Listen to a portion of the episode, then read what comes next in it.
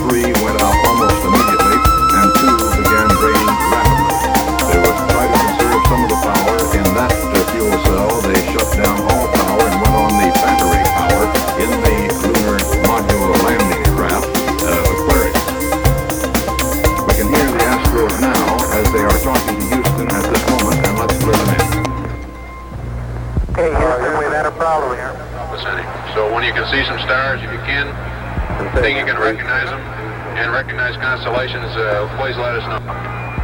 Houston, we've had a problem. Okay, we'll check. Stand. Main B, bus undervolt.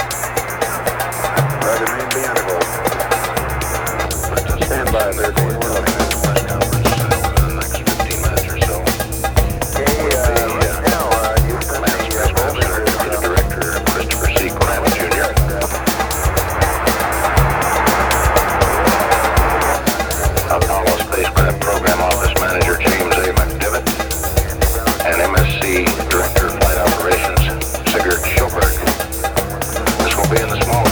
briefing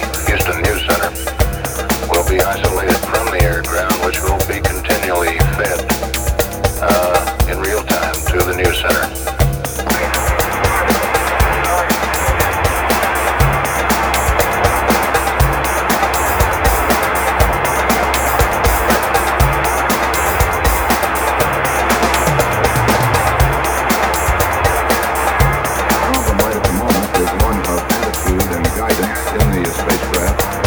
The with the power down, I gather Wally Schirra, who was with me, uh, they are not able to uh, determine their exact attitude uh, through their instruments, and therefore they have said they are navigating by simply viewing out of the window the Terminator,